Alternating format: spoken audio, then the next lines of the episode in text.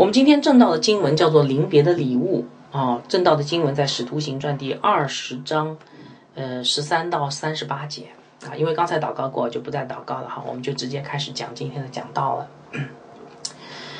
呃，首先问大家一个问题哈，如果今天神答应送每一个基督徒一件礼物的话，请问你最想要什么？就今天，今天神在主日答应给每个基督徒一件礼物，你想要什么？有人说我想要份工作，因为他正好在找工作。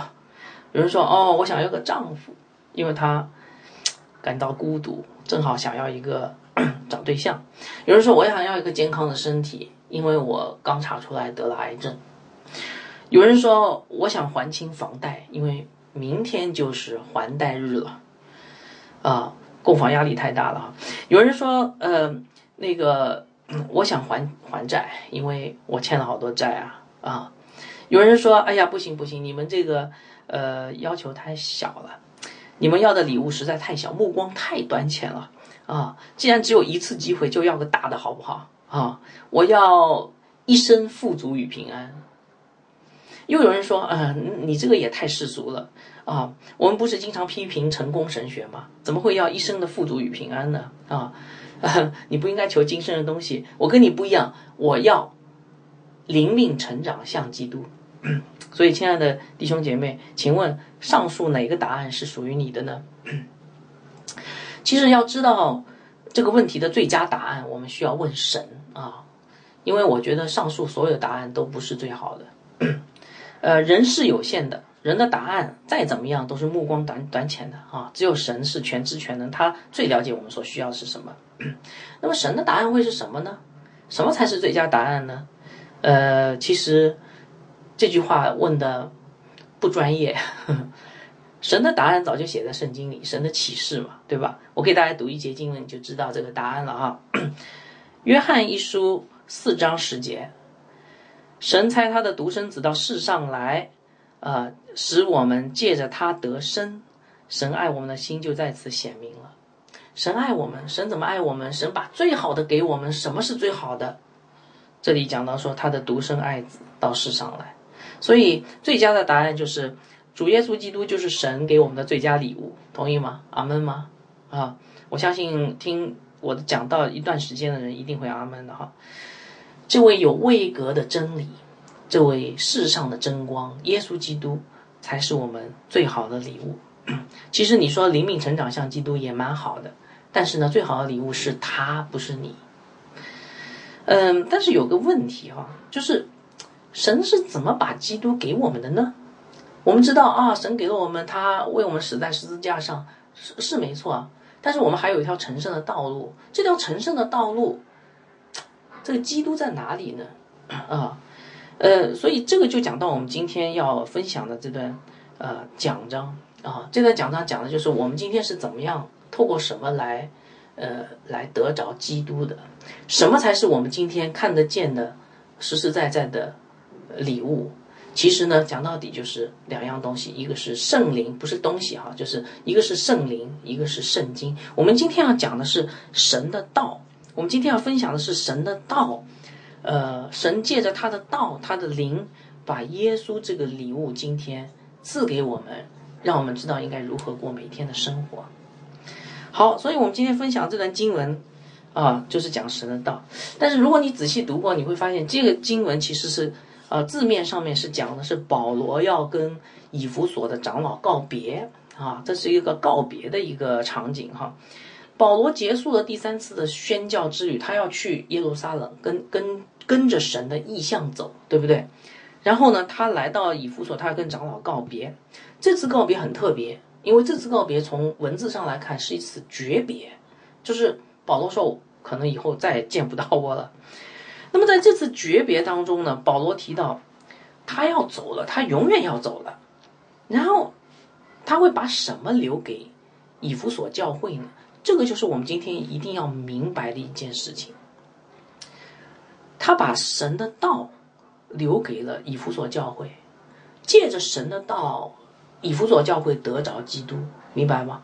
所以神最好的礼物赐给以弗所教会的最好的礼物是神的道，因为有一天牧师都会老的，有一天宣教士都会走的，对不对？但是唯一长存的是什么？是神的道。所以今天我我那个今天这篇讲章，其实呃希望提醒弟兄姐妹，让你们明白，你们今天来教会要得着什么？是不是得着牧师的关爱？是不是得着人的团契？啊，还是得着那永恒长存的道呢？啊，所以今天我们的这个呃这段经文的中心思想，我写在 PPT 上了哈，大家可以看一下。我们要珍惜神赐给我们的最好的礼物，就是基督。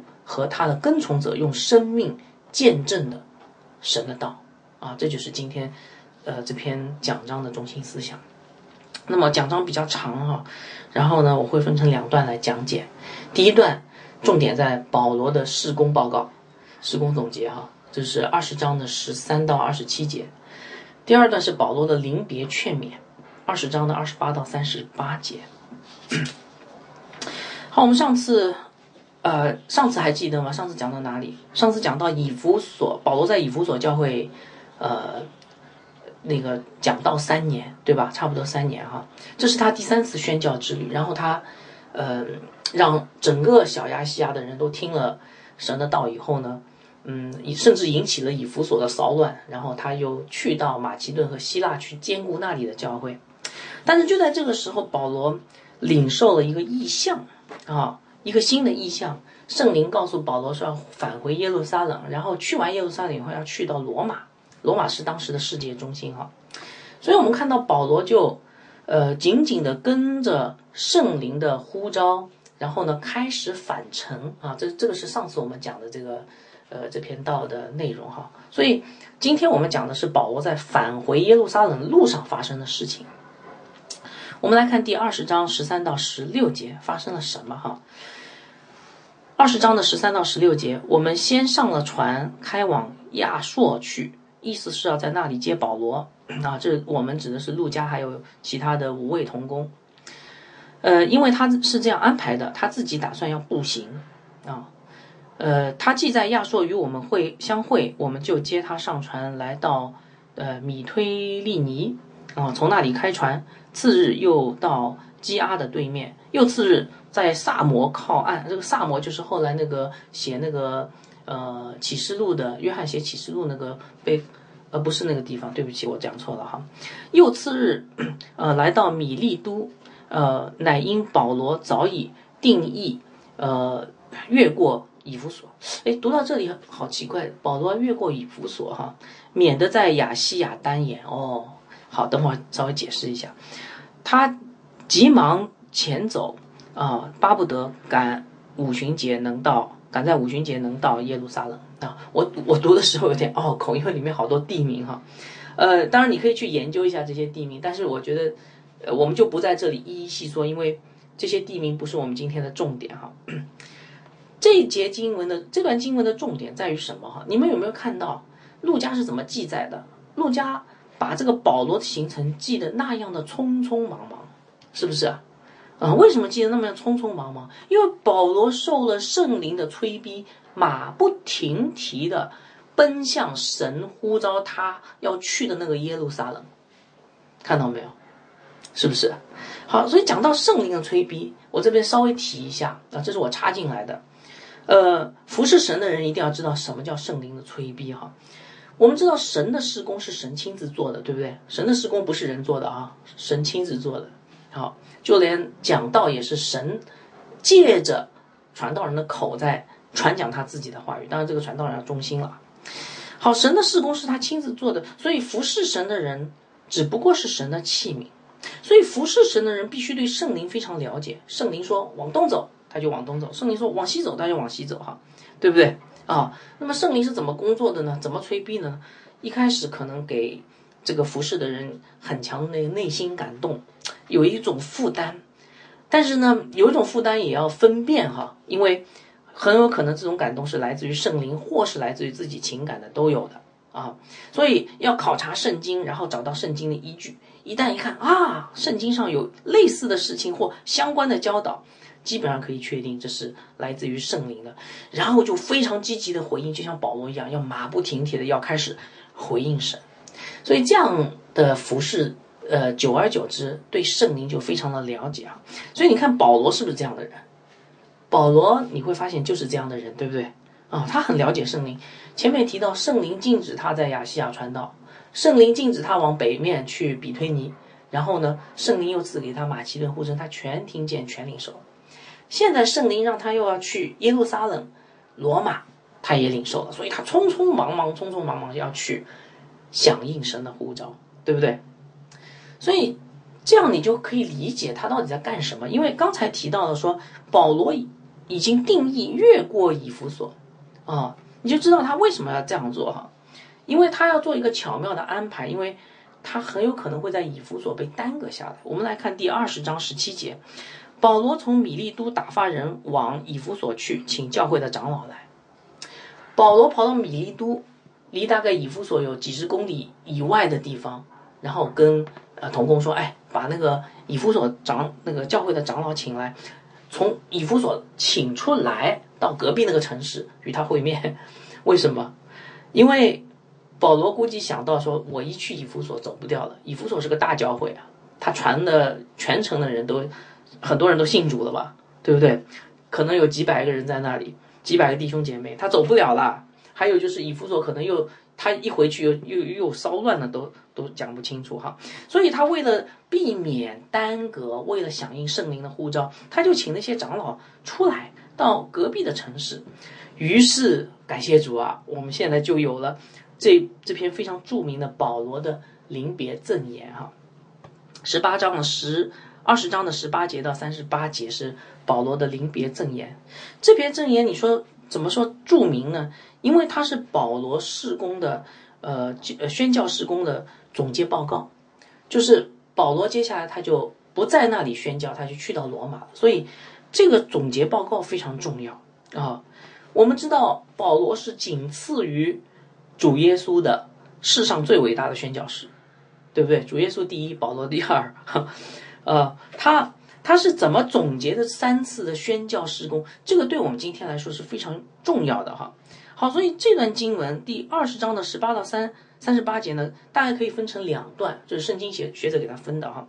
按照语义分成两段，十八到二十七节是第一段，讲的是保罗的施工的总结；是二十八到三十八节是第二段，讲的是保罗对以弗所长老的临别劝勉。所以我们今天的讲章也是这样来分的。好，好，现在我们就一起来看看保罗的宣教总结报告讲了什么内容。这个内容到底跟我们今天的讲到的主题有什么关系？哈，我总结了一下这段经文呢，呃，一共讲了保罗施工的十个特征啊。我们一个个来看哈，这十个特征都写在第十、第二十章的十八到二十一节当中。这三节经文有十个特征啊。第一个特征叫做全方位的施工，看到没有？我们来讲，我们来讲那个，来看这个第二十章的十八节。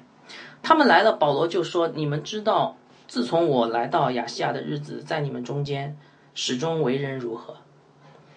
保罗请以弗所长老来跟他们说：“你知道我在你们当中怎么样？”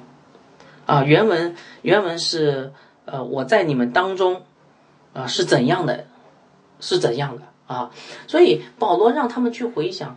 保罗在他们当中做了什么？是怎样的一个保罗啦？啊，那么是怎样一个保罗呢？好，呃，十九节、二十节、二十一节，这三节经文刚才讲错了，应该是十九节到二十一节。这三节经文让我们看见是一个怎样的保罗。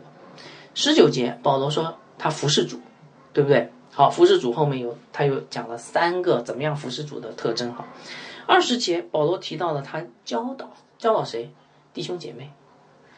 第二十一节，保罗说他干，他对外邦人和犹太人做什么？传福音，对不对？所以你可以看到保罗的施工是怎样，我把它称之为叫全方位的施工。他服侍主，主在上面，然后呢，教会的弟兄姐妹呢，他教导教会弟兄姐妹，对吧？然后对外呢，对世界呢，他传福音给犹太人跟外邦人。所以保罗这个三项。有人说三个视角哈，不知道。三项这个三个维度的施工是清清楚楚的告诉我们，它是一个全方位施工，这是保罗第一个特征。所以，亲爱的弟兄姐妹，呃，你要服侍神，其实要考虑全方位。也许你有特突重点，但是你必须是全方位的，你必须是在全方位施工当中的一部分。第二个特征，凡事谦卑，看到没有？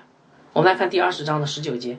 服侍主，凡事谦卑，眼中流泪，因为犹太人的逼迫，经常啊经历失恋。凡事谦卑，保罗的事工是很谦卑的，他是个很谦卑的人。我们知道做老师要谦卑是不容易的，对不对？因为站讲台本来就带着一种教导的权柄，然后教了久了，你知道会发生什么吗？教了久了以后呢，你会发现，哎，大家都照着我的话做，哎，然后久而久之就。就就可能会觉得自己高人一等，而且久而久之啊，你就可能成为标准答案，然后就再也听不进别人对你的劝勉了。这个时候别人说：“哎，你好像有个错，不可能，怎么会有呢？”啊，所以传道人一定要主动谦卑，常常想到自己是，呃，可能有错的，要敢于承认自己的软弱和呃错误哈。从我做起哈。而且我觉得更重要的是，传道人一定要保持一个仆人的心态，千万不要以领袖自居了。仆人很重要，仆人是干什么的？仆人就是服侍那个主人的，叫服侍主，凡事谦卑啊。嗯，很难做到这一点，除非这个人爱主。好，第三个特征叫做流泪侍奉。刚才那节经文里面讲到了保罗，凡事谦卑，后面还有四个字叫什么？眼中流泪。你可以想象保罗这个大男人每天在哭吗？他一个人在床头拿了一块帕子在那里哭，你可以想象吗？那为什么呢？哦，我告诉大家为什么。如果你去你去服侍主呢，你就知道为什么了。好几个原因啊。第一，保罗自己说他服侍是很辛苦的，是不是？很辛苦有回报吗？不会有相应的回报的啊。弟兄姐妹听了很多的讲道，可是他们大部分还是爱世界不爱主的，啊，所以呃他会流泪，然后他流泪也因为他常常可能也被人误解，对吧？啊，呃，那个他扶持主，他所有的想法总是从神的角度来思考问题，可是呢，大多数的基督徒都是从人的角度来思考问题，所以一个传道人很孤独，灵里面很孤独的原因是因为。人家跟他的出发点想问题的出发点都不一样，讲不到一块儿去。他还要服侍这些人，所以经常会被不理解啊。还有就是受了委屈没地方说。你说受了委屈不是跟神说吗？神往往不会给到他所有的安慰啊。为什么哈？因为神要把一个十字架放在他身上，明白吧？神如果放一个十字架，然后把它全部释怀掉了，他不会感受到十字架的苦难的话，那白放了。所以神一定要让他凭着信心背着这个十字架不断的往前走，然后在这个里面有一个张力，苦难和释放之间有一个张力，这个张力能够改变他的信心，让他信心越来越大。所以这个他可能会有在施工当中有很多的委屈哈，但是。呃，这些都只是一部分，更重要的，我告诉大家，嗯从上下文来看啊，这个眼中流泪啊，呃，更重要的是因为保罗爱弟兄姐妹，他爱那些羊，可是你知道他看见什么吗？他看见狼，他看见羊很无知，跟狼在交往，他看见羊被狼吞吃，自己不知道，他看见如果他今天一旦走了，狼就进来要把羊全部吞吃掉。所以他流泪，主啊，你保守他们，因为他们实在不知道他们有多危险。好，这是流泪侍奉啊。第四个特征，经历试炼。保罗继续在二十章十九节说，又因犹太人的呃谋害经历试炼。我们知道传福音是危险的，是吧？为什么危险？因为你要拆毁别人的假神，你要打碎别人心里的假神。哦，如果你你敢触碰别人的偶像，别人就跟你没完没了了。好，所以呃，势必就遭到别人的拒绝，甚至是谋害。嗯，有一个真实的事情，就是我有一个很好的朋友，平时在教会里面关系也很好哈。呃，一一般来说，我我就没没有指出他的问题啊，他需要爱，嗯，但是呢，呃，总不指出不好的，因为作为一个传道人来说，责任在于让对方看见自己的罪而悔改。可是你不断的讲到他就是看不见自己的罪，因为人是选择性的嘛，对不对？选择性的听这个讲道以后呢，啊，不是说我了，感谢主了。那有一次，呃，也不是指他讲的讲到，但是可能是触碰到那心里面，觉得他他他一听，好，怎么在讲我？哇，就不不不得了了，这个事情就翻脸了。好，所以啊，这个朋友。这个好，我的好朋友，后来就再也没有来过教会，他走了，他真的走了，哈。所以那个如果要传福音给人的话呢，要经历试炼了。这个试炼包括世上的试炼、假教师的污蔑啊，有的时候莫名其妙，其他的有一个突然间其他的牧师会跑过来指责你一番，我都碰到过这样的事情，因为别人在污蔑我了，然后有软弱肢体的排挤，对吧？还有金钱与美色的诱惑，啊，所以保罗的侍奉是充满了试炼的侍奉。第五个特征，教导为重。我们继续往下看，哈，二十章二十节，你们也知道，凡与你们有益的，我没有一样避讳不说的，或在众人面前，或在个人家中，都教导你们。这里提到两个很重要的字，教导。我问大家啊，请大家想象一下，保罗这个传道人是平时在干什么啊？有人说啊，平时他是不是跟弟兄姐妹团契，或者说，嗯，是不是在圣餐洗礼呢？其实都不是，对吧？他在干嘛？保罗在不停的讲道，是吧？啊，呃，如果一个传传道人不怎么讲道，都干别的，那这个就不是很好的传道人了，对吧？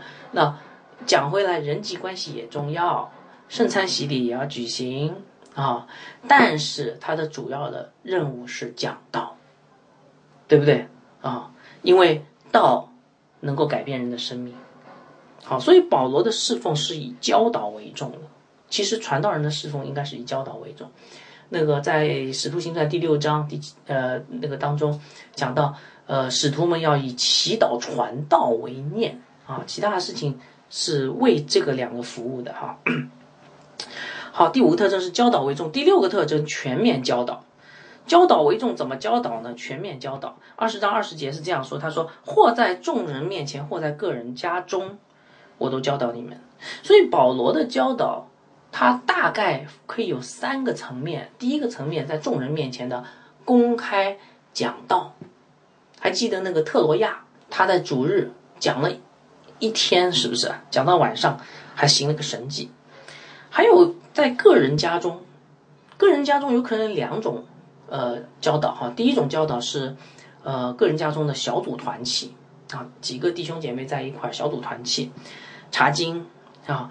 但是如果只有一两个人呢，可能是个人的辅导也有可能的，对吧？呃，你可以记得在保罗在推叫什么推拉奴学房，他天天在那里讲课，是不是啊？他不是主日讲道，天天都在那里门训课程。小组查经啊，所以保罗的教导是全面性的教导，他不只是主日那个讲道了啊。今天我我我我听说好像现在有一些传道人是只是主日讲道，那平时跟他没关系，这个是不对的。呃，传道人传道人就是每天都在传道嘛，这叫传道人。如果一个星期只有一天传道，其他六天旅游，或者是吃吃喝喝，或者是玩什么其他的东西。那这个就不是传道人了，这个是个业余传道人啊。传道人，传道人就是每天传道嘛，他不会停的啊，除非他累得不行了，睡一觉，然后起来继续传道。要么就是为传道做准备，要么就是传道，这是他的工作。好，第七个特征没有避讳。二十章二十节，保罗说：“凡是与你们有益的，我没有一样避讳不说的。”哎，保罗，我问大家哈，保罗为什么要提这一点？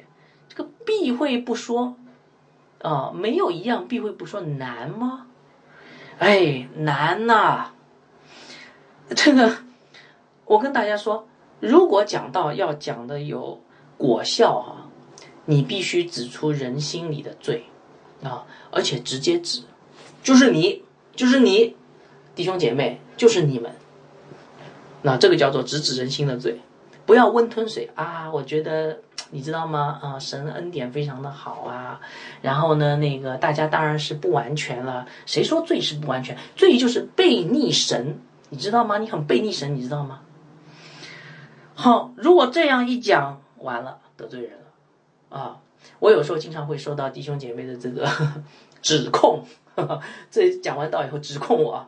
呃感谢主啊！指控，当然你指控我，我态度会比较好，但是我讲到我态度不会很好，因为我要指出你的罪，哪怕我说的过重了哈，但是求主怜悯了，让我有平衡的言语，我都要直指人心的罪。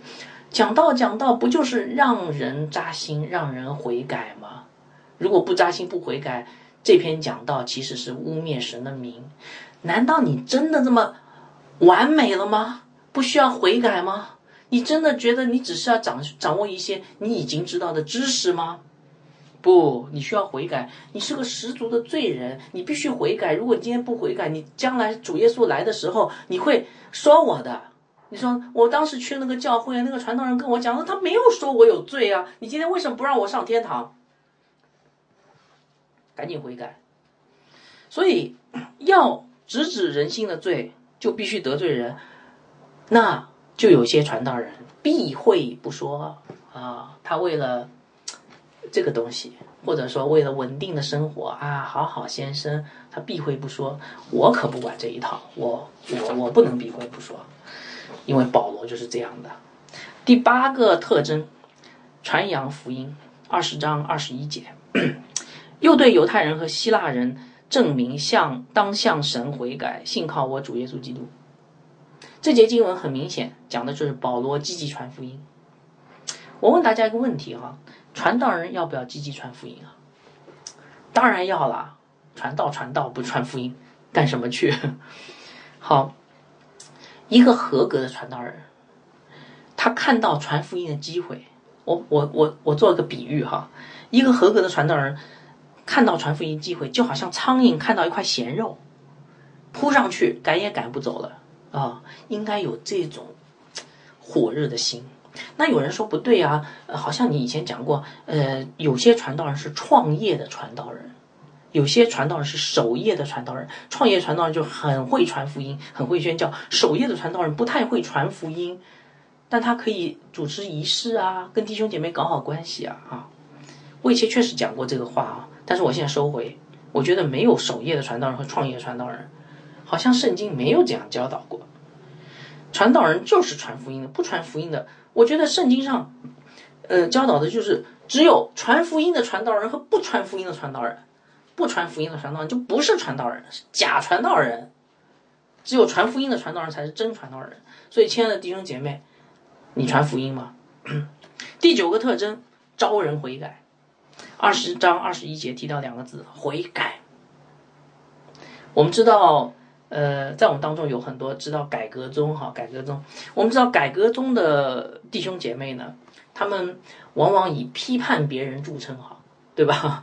在网络上面很多的批评，那他们的批评其实也很好，很对。为什么呢？因为这个世代败坏了啊。嗯，不过前几天我听了呃林慈信牧师，林慈信牧师是个改革中，对不对？林慈信牧师他讲他在西敏神学院学习的往事哈，我是蛮触动的。他说他在西敏神学院读书的时候，他总是听到教授们讲的不是批评别人了，而是要学生记得常常悔改，就批评自己，不是别人，先批评自己啊。所以西敏神学院我们知道是一个典型的改革中的神学院嘛，对不对？难道不应该批评别人？不，批评自己，让自己先悔改。然后才有资格去指正别人的错，看见自己眼中的良木，然后才有资资格去指正别人的错。不要老是看到别人的良木，看不见自己的罪。所以，保罗的施工是怎么样的？招人悔改。好，第十个，万国万民。二十章二十一节提到保罗传福音的对象是谁？犹太人、外邦人都全了，对吧？守律法的、不守律法的，啊。那个都有了啊，所以当保罗，你可以想象吗？当保罗看到一个传福音的机会，他就好像苍蝇盯上一块咸肉，扑上去咬住，赶紧赶赶都赶不走。你们还记得上一次讲到讲到了一节经文，保罗在小亚细亚把所有人都听了听了福音了，十九章十节啊，一切住在亚细亚的，无论是犹太人、希腊人都听见主的道，那这就叫传福音啊。所以保罗的传福音是万国万民的传福音，不是一点点的，不是啊，我周围这个邻居请他吃个饭，对不起哈，这个不叫传福音，传福音要有火热的心。我以前在美国的时候看到过这样一个传道人。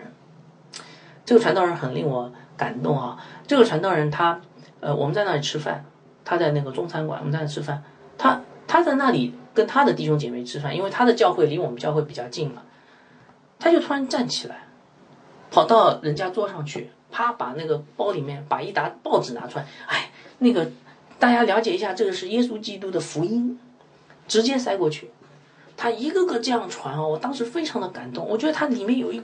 股那个传福音的火，今天我们没有了。为什么？我们胆怯，胆怯的人不能进神的国。所以主呃求主怜悯我们，让我们有传福音的心智啊！我盼望弟兄姐妹去传福音，而不是拉其他教会的人来我们教会。保罗说过了，他那个呃那个那个他不到呃已经传过福音的地方去传福音。有更多的人需要福音，干嘛总是在基督徒的圈子里兜来兜去呢？结果，你你知道现在的现象是什么？很多的基督徒从这个教会走走到那个教会，从那个教会走到这个教会。我发现很多改革所谓引号改革中的基督徒是消费者，不是吗？好，所以大家记住没有？保罗的宣教的十个特征，再讲一遍哈，全方位的事工。啊，然后凡事谦卑，流泪侍奉，呃，经历试炼，教导为重，全面教导，没有避讳，传扬福音，招人悔改，万国万民。记住吧，如果不记住的话，再读一遍这个十九章，呃，二十章十九到二十一节，你就一定能记住。好，好，那么保罗为什么要给以弗所长老做事工报告呢？这跟我们今天的主题有什么关系？太有关系了。好你们看见没有？保罗的工作的中心在哪里？神的道，是不是？保罗在这三年当中给以弗所教会什么东西？神的道。那今天他为什么要拿着这个施工报告出来呢？为什么？你看，他说：“哎，你们知道吗？我是怎么样的人？”他希望他让他们去回想他在他们当中是怎么样的。为什么？因为接下来他告诉他们说：“我要走了。”我今天我今天给大家做一个施工报告，请大家知道我在你们当中是干了什么事。神的道才是最重要的。我今天要走了，我要告诉你们我做了什么，明白吧？哈，他要离开他们，他要去完成主教给他们的托付，把福音传到地极。那剩下这些以弗所教会的长老怎么办呢？保罗希望他们能够学他的榜样。以神的道为重啊，好，好，所以我们继续往下看哈，是不是这样？确实是这样。我们来看第二十章二十二二十二节，保罗领受了神的呼召，他真的要走了。保罗说：“现在我往耶路撒冷去，心甚迫切。”我们前面提到十九章二十一节有提到，保罗受了圣灵的感动，对吧？圣灵说你要去耶路撒冷，然后要去呃罗马看看啊，看看就是呃拜访罗马哈。不是随便去旅游一下，那也许有人说，这是不是有点草率呢？你你看，呃，一般来说，我们说那个以弗所教会还是个年轻的教会。保罗，你这样一走，那以弗所教会会怎么样呢？保罗说，首先我得听神的，我不能听人的，不能用人的头脑去思想这件事情，我要听神的，他是有圣灵的印证的。保罗是这样做。前面讲过，保罗已经有了内心的感动。另外还有一个印证，啊，是在保罗接下来的话里面，因为有这样的印证哈，所以保罗很确信这是神的呼召。我给大家读一下啊，第二十章的二十二节的下半段到二十三节啊，大家可以看一下。保罗说：“不知道在那里要遇见什么事，但知道圣灵在各城向我指证，说有捆锁和患难等待我。保罗已经知道了，而且圣灵已经印证他要去，而且去的时候是怎么样的一个结局啊？有患难，这个就是印证。弟兄姐妹，我这边要跟大家讲一个非常重要的原则啊。保罗接下来走的道路是不是一条受苦的十字架道路？是的，那这就印证了圣灵的呼召，因为一生服侍神，就是要背起十字架跟从主。如果今天保罗去到的是一个休闲的工作，那就不是神的印证。神一定会让他的子民，让服侍他的人背起十字架跟从他，但是一开始十字架比较小了。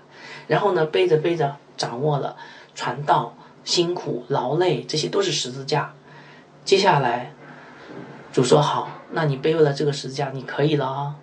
这个十字架已经不再是十字架，我再给你新的啊，再给你更重的负担，有可能是坐牢，或者是呃那个有可能是坐牢，有可能是呃真正的肉体的逼迫，这些可能都会来啊。所以一个人的十字架道路是越来越重的。啊，如果你服侍神的话，主耶稣基督不是这样的吗？他一步一步从加利利走向那个哥哥他，对不对？彼得也是这样啊。主耶稣说：“你年轻时候随意往来，那时候还好啊，当然也有十字架。那个彼得也被逼迫嘛，对不对？坐监啊。但是主耶稣跟他说：‘你年老的时候要去那个你不愿意去的地方。’”对吧？你跟从我吧。所以跟从主的道路是十字架会越来越重。保罗在这里，呃，十字架越来越重啊，是不是啊？哦，对了，这条路就走对，这就是圣灵的带领。印证好，还有第三个印证，保罗内心的。对呼召的回应，我们来看第二十章二十四节，保罗说：“我却不以性命为念，也不看为宝贵，只要行完我的路程，成就我从主耶稣所领受的职分，只是证明神恩惠的福音。”菲利比书第二十第二章十四节说：“我们立志行事都是神啊，在我们心里运行。”保罗说：“我愿意去背十字架，其实这是神的工作了。”圣灵的工作，所以今天如果有有人说我要确认呼召，你问问你自己愿不愿意背十字架？你愿意背十字架，太好了，呼召已经确认了，你就愿意背十字架就背下去哈。对啊，很好啊，感谢主，你就背神呼召了哈。所以保罗已经下定决心要舍去性命来完成传福音的使命，他已经准备好了，对不对？那么讲到这里以后。如果你是以弗所的长老呢，你可能还会在那里说：“哎呀，那那我我知道保罗啊，你你你有这个负担很好，可是教会还很年轻啊，你这样一走的话，教会有很多的工作怎么办？你能不能稍微晚点走？比如说明年，对吧？你再去耶路撒冷，你多留一年，可不可以啊？可不可以吗？可是可以，但是保罗觉得没必要，为什么呢？保罗觉得时候差不多了。我再留下来啊，没有太大意思了啊！你说从哪里看到这一点呢？在接下来的三节经文，也是我们今天讲到的重点的经文，让我们看到什么才是神赐给以弗所教会的礼物。下面这三节经文就看清楚了。保罗有没有必要在以弗所停留更多时间？因为以弗所教会还有待更进一步的建造。保罗有没有这个必要呢？没必要的。保罗认为，因为时候到了。保罗怎么想的呢？我们一起来看保罗的答案。好，我们来看第二十章的二十五节。保罗说：“我素常在你们中间往来，传讲神国的道。如今我你如今我晓得你们以后不再见我面。”哇，讲了这句话非常的令人伤心啊！以后不再见我面，诀别了，好伤心啊！但为什么保罗认为他现在适合离开呢？就哪怕伤了以弗所教会的长老心，他也要离开呢？后面那两句话很重要。他说：“所以今我今天向你们证明，你们中间无论何人死亡，罪不在我身上，因为神的旨意我并没有一样避讳不传给你们。”哇，这句话讲的有点重哎。这句话这两节经文讲了什么什么意思？其实这两节经文讲了一个重要的原则：为什么保罗认为他可以走了？为什么？因为教会被建立，同时还有更重要原因。保罗在这里说了，他说：“我没有一样避讳不传给你们，我的道都传完了，你们都听到了，整个的神的话语都已经给你们讲解了，不是吗？当然，保罗不会把所有的经文都全部讲一遍，但是他把主要的、基要的神学这些呃那个信仰的基础。”都已经讲完了，所以保罗心里在想什么？他为什么认为这个时离开的时间已经到了？他说：“我道都传完了。”传道人，传道人前面讲过，主要是干什么的？传道。保罗在前面的施工报告里面，他主要的报告了什么？传道，神的道，神的道已经传完了。当然，有些人不信了，但是罪不在我身上了。我就不再花时间在他们这些人身上，因为他们不管再讲多少篇讲到，他们的心如果不回转，也没有用，是吧？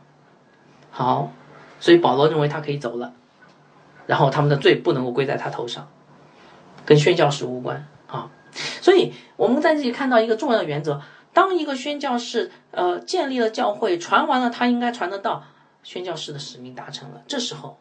他可以离开，去到下一个宣教的目标，这是神给他的指明的一条道路。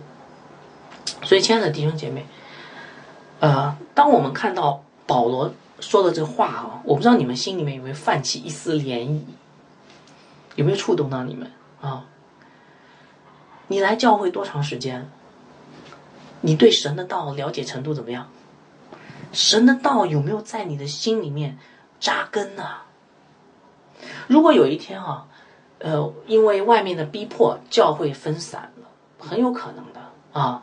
有的时候可能这个教会分散到只有两三个人聚会的时候，请问你为你会不会软弱啊？我我我真的，我有时候看到弟兄姐妹说：“哎呀，我好软弱啊，聚不聚会就软弱啊。”那请问你的信仰基础到底是神的道还是聚会？是神的道还是人的聚会？所以，亲爱的弟兄姐妹，我在这边劝大家啊，逼迫可能会来的。你如果把你的信仰基于人，那你太可怜了，你可能还没有得救。如果你把你的信仰基础基于神的道，那感谢主，无论在怎样的风雨当中，你都可以站立得稳，是不是啊？啊，所以你看，保罗说：“罪不在教会的同工身上。”在你身上，因为教会已经把各样的道理都讲给你听了，只是你没有好好接受。好，其实我讲到这里，我稍微停一下，因为最后还会回回到这个地方来跟大家再讲更多。我们先把这个经文看完哈。面对呃这场诀别，保罗讲到这里以后，已经呃基本上告一个段落。但是保罗很舍不得以弗所教会，因为他爱他们。呃，这流泪啊，流泪，常常流泪哈。所以保罗呢，啊，看到这些曾经朝夕相处的以弗所长老们难舍难离，他担心他们在他不在的时候出问题，所以接下来他做完了施工报告以后，又嘱咐了他们几件重要的事情。好，我们接下来就来看今天讲章的第二部分，他嘱咐了什么事情哈？大概有四个劝勉。啊，四个劝勉很重要，嗯，这个对我们今天如果你要服侍神，你就知道这四个劝勉。好，第一个劝勉我一点点来讲哈，呃，四节经文，第一个劝勉在二十八节，第二十章二十八节，叫做牧养教会，勿要牧养教会。保罗说，圣灵令你们做全群的监督，你们就当为自己谨慎，也为全群谨慎，牧养神的教会，就是他用自己的血买来的。这些经文呃常常被呃神学家用来证明监督就是长老，因为他请以弗所教会的什么人来长老来，然后现在把他们称为什么监督啊？所以长老就是监督，监督就是长老。那么长老为什么称为监督呢？因为监督英文叫 supervise，就是照管好啊。我站在一个地方，我看啊这个羊有什么问题，那个羊有什么，那个牧养他们，让他们能够整个羊圈能够平安，就是一个照管看顾的意思了。所以长老的主要的职责就是看顾好群羊，然后领羊去草场吃啊，喂养群羊吃喝啊，领羊到溪水边去喝水。所以长老也被称为牧人啊，所以牧师其实就是教导长老啊，牧师就其实就是长老了。啊，他们要牧养群羊，那么保罗在这里还用了一句话，特别强调这个呃长老的牧养功能是长老首先的职责，因为他说这这些羊都是用耶稣基督自己的血买来的，耶稣基督的血很宝贵啊，所以这些羊的生命很宝贵。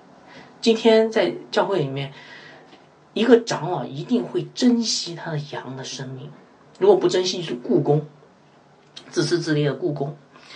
好，第二条劝勉，谨慎看护羊群。第二十章，呃，这个二十九到三十一节哈，保罗说，呃，我知道我去了以后，必有凶暴的豺狼进入你们中间，不爱惜羊群。传道人一说自己要走，啊，狼就会跑进来，因为狼说太好了，我盯了好长时间了，这个这个羊圈就有一个。这个 守门人现在这个守门人软弱了，他要走了，太好了，没有人管这个羊羊圈了，我来，是不是啊？啊，所以狼就要进入羊群，狼就要来到教会，他们要攫取教会的各样的好处，但是同时呢，很不幸，他们会毁坏那些幼小羊的生命。呃，其实你知道吗？这个狼进入教会啊。啊，当然他要他要得一些好处了，呃，得好处你就让他得算了，没关系。但是你知道吗？他在得好处的时候啊，他不顾惜那个羊的，他他会伤害羊，让那个羊的灵命死掉。这个就是传道人受不了的。如果你真的服侍神，你一定受不了。你看着，你可以让所有的钱都被这个狼拿走。没问题，你可以把整个教会建筑物都可以给到他。现在美国大部分的建筑物那些教堂都变成自由派，没关系，送给他们无所谓。可是羊的生命呢？他们不在乎，他们不爱惜的。你看着一个羊一个羊死掉了，你就会很很痛苦。所以为什么保罗流泪？因为他看到羊死了，他看到羊病了，羊受伤了，没有人医治。这就是保罗流泪的地方哈，所以保罗要让以弗所的长老好好的给我看住那些羊，谨慎，真的很重要。但是你知道吗？可怕的事情在后面，保罗预言了。我们来看第二十十二十章的三十节，就是你们中间也必有人起来说悖谬的话，要引诱门徒跟从他们，信仰。不结实、不坚固的长老，往往把羊给出卖给狼，可怕吗？所以长老不要乱选，选了以后没有看护者，那个狼狼来了，长老不认识，以为他是传道人，以为他是神的仆人，就把羊一个一个的卖给他，把整个教会都出卖了，能不流泪吗？第二十章二十一节，所以你们应当警醒，纪念我三年之久，昼夜不住的流泪，劝诫你们个人。保罗为什么流泪？我刚才讲过了，羊死了，狼来了，狼抓住羊，这就是传道人最痛苦的地方。第三条劝勉，注重神的道，怎么办？狼来了，狼来了怎么办？防狼呗。二十章三十二节啊，注重神的道。保罗说：如今我把你们交托神和他。恩惠的道，这道能建立你们，叫你们和一切成圣的人一同得基业。保罗这位好牧人不在了，但没关系。保罗说没关系，重要的不是我是神的道，你看到没有？又来了，讲了神的道。保罗告诉以弗所长老一个秘诀：防狼的最佳机会就是让弟兄姐妹明明白白神的道。长老要兴起，接过保罗的棒，继续传讲神的道，教导神的道。因为当神的道让我们的灵命成长了、强壮了，狼就拿我们没办法。狼拿那个强壮的羊是没办法，羊会踢它的。狼来了，羊一看不对呀，这个好像跟跟主耶稣的样子不对，啪一脚就踢回去了。对不对？理都不理他。所以弟兄姐妹，狼就抓住那些软弱的羊。如果你生命很软弱，你知道吗？你很可怜的，你会跑来跑去说：“哎，我来到一个教会，哎呀，太好了！哎，我们这个传道人，呃，好像他们发生了什么争执，但是我不知道。呃，但是这个也挺好的，我跟着他吧，没关系。你跟好了，你跟到地狱去了，明白吗？第四条劝勉：教会领袖要清清白白。二十章三十三到三十四节，我未曾贪图一个人的金银衣服，我这两只手。常供给我和同人的需用，这是你们自己知道的。教会领袖有一个非常重要的品质，叫不贪财。而且有的时候出于传福音的目的，传道人可以考虑自己做工养活自己，不要教会的敬奉。啊，为什么不要教会敬奉？教会不应该理所当然养一个传道人？当然，这是教会应该做的事。可是传道人有不拿敬奉的自由，因为他要判断，如果我今天拿了敬奉，会不会让弟兄姐妹认不出我是狼还是羊？会不会让那个狼有了可乘之机把羊给叼走？所以，有的时候传道人要受这个苦，不拿敬奉是为了羊的生命。讲完了这四四个劝勉以后，保罗给以弗所长老一个总结性的劝勉。第二十章三十五节：我凡事给你们做榜样，叫你们知道应当应当这样劳苦，扶持软弱的，又当纪念主耶稣的话，说施比受更有福。这句话什么意思？这句话保罗是要以弗所的长老效法他，对吧？一面劳苦传道，一面呢帮助那些软弱的肢体。你知道吗？其实软弱的肢体啊是很难服侍的啊。保罗让长老去服侍，软弱肢体好难服侍。我以前碰到过一个老牧师哈，呃，就请教过这个问题。你知道教会里面啊，这个软弱肢体很麻烦。所谓软弱肢体，就是他们思想也比较迟钝了。思想有点混乱，身体可能不健康，经济情况很糟糕，然后自己陷入陷入在情这个呃情绪当中，可能还有什么罪在他们的身上啊，软弱的肢体。但是我说能不能不要这些 软弱的肢体，因为他们会花去传道人大量的精力。那个老牧师说，你知道吗？百分之八十的传道人百分之八十的时间都花在他们身上，这是正常的。我听以后很感动，我终于。得到一个老牧师的首肯，说你这样做是对的，你花时间在他们身上是对的，这就是你的工作。健壮的羊你放在边上，它自己会吃草的。可是软弱的、受伤的，他们不会，你得把他们抱起来，裹好、扎好啊，那个把他们伤口给包包好，喂他们吃。那这就是传道人的工作。我听完以后，我说哦，原来我不会做传道人哦。感谢主，我现在慢慢知道了，开始要学习。所以 要扶助软弱的人，你要对软弱的人要好。他们常常会用那个可怕的苦毒的话刺伤你，因为他们自己在苦毒当中。可是你不能以苦毒回回应他们啊，你必须要用爱。所以要以善胜恶。所以做传道人容易吗？做传做传道讲篇讲道是容易的啊，那个带个敬拜是容易的。然后，呃，那个举行一个圣餐洗礼是容易的，可是以善胜恶就不容易，对吧？好，所以保罗要让以弗所的长老做合格的长老，因为保罗最后说：“施比受更有福，舍己，长老必须舍己，施舍嘛，施就是给出去，舍己的生命比比获得的生命更有福。所以今天，如果今天一个传道人，他又要学习神学，他又要去牧养教会，他又要照顾家庭。请问这时候怎么办？舍己，用最舍己的方法去服侍神，这是最有福的。好，好，这篇讲到的经文都讲解完了。那么我我回来哈，我们来讲这个中心思想。那么请大家想一想哈，我不知道大家有没有看出来，这段经文讲的。啊，是保罗跟以弗所长老的这个告别、诀别，对不对？保罗在这个过程当中留下了一个宝贵的礼物，请问这个宝贵礼物你看出来是什么吗？什么是宝贵礼物？前面施工报告讲了什么？重点是什么？后面劝勉主要是讲什么？啊，你们有没有发现，保罗施工报告和劝勉，以及他为什么可以离开的原因，是因为神的道，看到没有？神赐给教会最重要的礼物就是神的道，因为肉体是有限的，道是长存的。彼得前书一章二十四到二十五节：凡是有血气的，尽都如草，它的美容都像草上的花，草必枯干，花必凋谢，唯有主的道是长存的，是永存的。所传给你们的福音，就是这道。所以，亲爱的弟兄姐妹。牧师一定会老死，宣教士一定会再次踏上宣教的征程。但是，你有没有得着他们为你留下来的纯正的神的道呢？啊！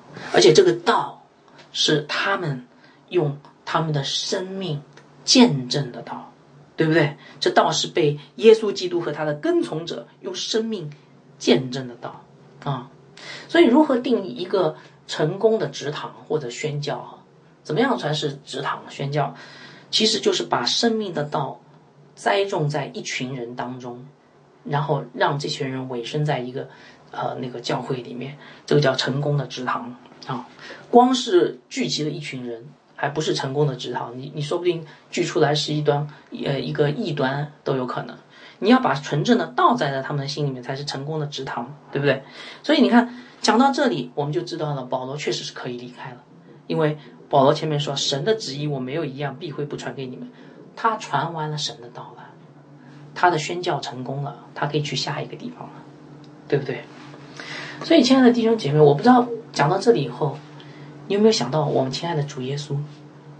其实保罗所做的跟主耶稣所做的何等相似啊！啊，呃，主耶稣被定之前。被定十字架之前，他其实讲过类似的话啊，表明神的道已经栽种在门徒心里，所以他可以被定十字架升天离开，然后才圣灵来了。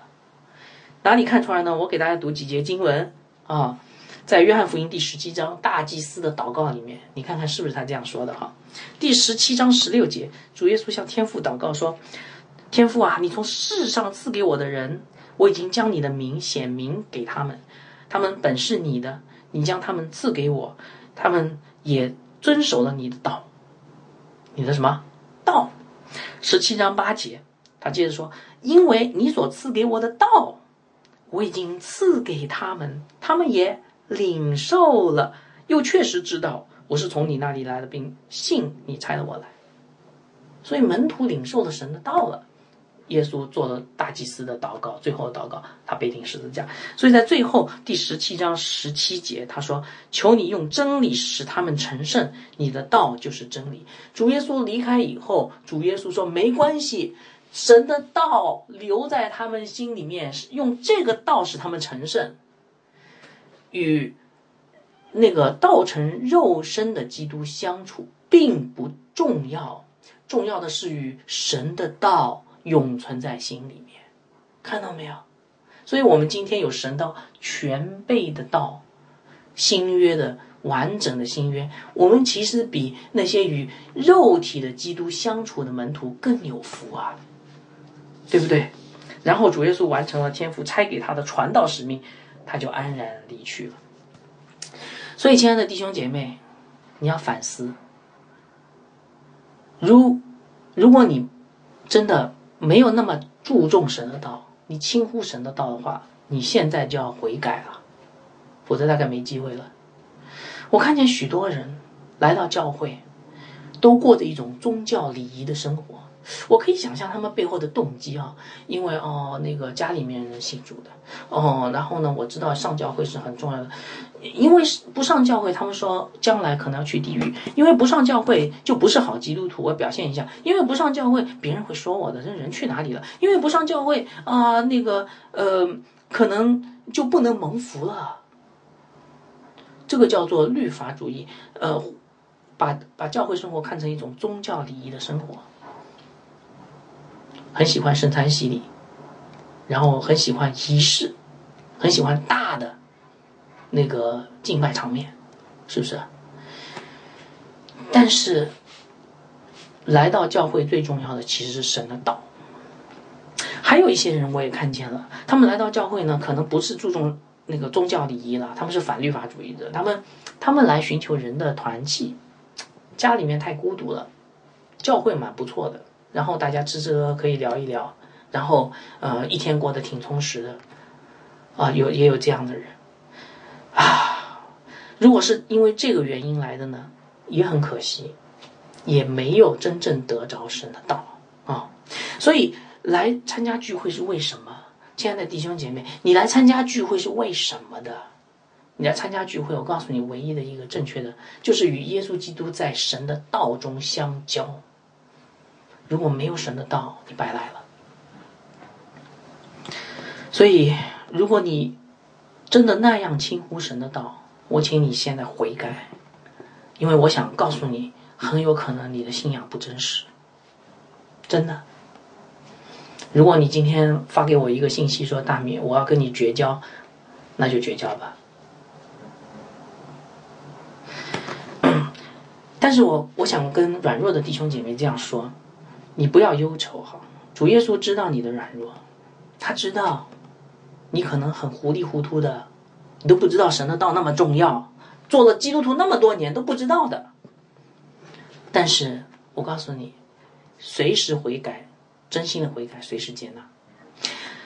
你知道吗？主耶稣为了让我们注重他的道，他用十字架的大爱来呼召我们回转了。啊，你看主耶稣是怎么样来吸引我们的，你就知道了。啊，你看主耶稣怎么吸引我们的？我们是什么人？满身污秽。主耶稣呢，全然圣洁。你看这个差距啊！我们是渺小卑微的人，主耶稣是伟大荣耀的神。可是主耶稣做了什么？为我们舍命死在十字架上。哎，你仔细想一想，这个恩典人间怎么可能有？这个恩典到底有多大呀？你知道他为什么用这种方法？他让，我们知道这是代赎的工工作，一定要这样做。可是你知道吗？还有一点，就是刚才一开始读到的那个约翰一书四章时间，这是神的爱，这种爱吸引我们，激励我们，是神的爱激励我们。难道你没有被神的爱激励吗？如果你真的看明白十字架是什么含义的话，你应该被这个爱激励，去喜欢神的道啊，对不对？这就是耶稣基督让我们喜欢神的道的一个方法。还有。请你要想一想，仔细再想一想，主耶稣基督在十字架上痛苦吗？他的身体是不是慢慢的破碎、衰残、衰竭，器官衰竭？他的血是不是一滴一滴的滴在地上？疼痛难忍，为谁？为了你，他为了我们受了沉重的刑罚。请问，如果你真的……明白，你会不动容吗？如果你动容的话，难道你还不尊重他吗？他是那位道成肉身的道。如果你今天尊重他，你为什么不尊重那道成文字的圣经呢？因为道成文字的道跟道成肉身的道是互相印证、互相对照的，对不对？主耶稣基督从死里复活，为我们打通了一条去天家的荣美的道路。你怎？如果你真的明白，你怎会不喜悦呢？你的喜悦为什么没有触发你对神的道的渴慕呢？所以我盼望弟兄姐妹好好想一想：如果你今天真的不在乎神的道，你觉得读圣经无所谓，我今天来聚个会就好了，那我告诉你，你就真的不爱基督。你真的不爱基督吗？他为你死了，你不爱他吗？这是人之常情、自然反应。如果今天有个人在大街上救了你一命，你不感谢他吗？盼望基督的十字架，让你真的能能够回想你自己是对他、对神的道、对耶稣基督多么的轻忽，多么对不起他。所以保罗把最好的礼物、最宝贵的礼物留给了以弗所教会。接下来。他就跟他们做了一个正式的告别啊，有点伤感啊。第二十节，呃，第二十章二三十六到三十八节，保罗说完了这话，就跪下同呃众人祷告，众人痛哭，抱着保罗的景象和他亲嘴。叫他们最伤心的就是他说以后不能再见我的面那句话了。于是送他上船去了。我觉得以弗所教会的长老哈，真的是蛮蛮重情义的啊。这样的长老真的是很可交的朋友哈，蛮重情义的。他看到保罗要走了，实在舍不得啊，哭啊，抱着抱着这个景象亲嘴啊，亲嘴啊。但是宣教士必须要再次踏上宣教的征程，因为这这是神的呼召，这不是他自己想的。所以这段。经文呢，其实圣经学者认为说有点煽情了啊，因为其实后来保罗可可能他去了罗马以后，可能也访问过以弗所，而且还呃写给以弗写了以弗所书，后来啊那个监狱书信给了以弗所教会啊啊那个保罗的意愿是只要他们能够为神的道打美好的仗，其实有朝一日保罗知道他们一定会在天上见面的，所以亲爱的弟兄姐妹。宣教士离开，不要担心，不要哭泣，不要哭泣，要喜乐。你要知道他有没有把神的道留给你。如果他把神的道留给你，你应该欢喜快乐，感恩领受。就这样。好，我们做个祷告结束。阿爸天父啊，谢谢你，让保罗跟以弗所长老们的这个告别，成为我们今天。很好，去明白教会什么才是教会的礼物。你赐给教会最宝贵的礼物，就是神的道这样的一个功课。让我们今天好好的去想一想，我们今天有没有真的能够尊重你的道？圣经上的话语，我们真的有看重吗？执行吗？顺服吗？改变我们自己的心吗？帮助我们软弱的肢体，让我们能够悔改归正。祷告奉主的名，阿门。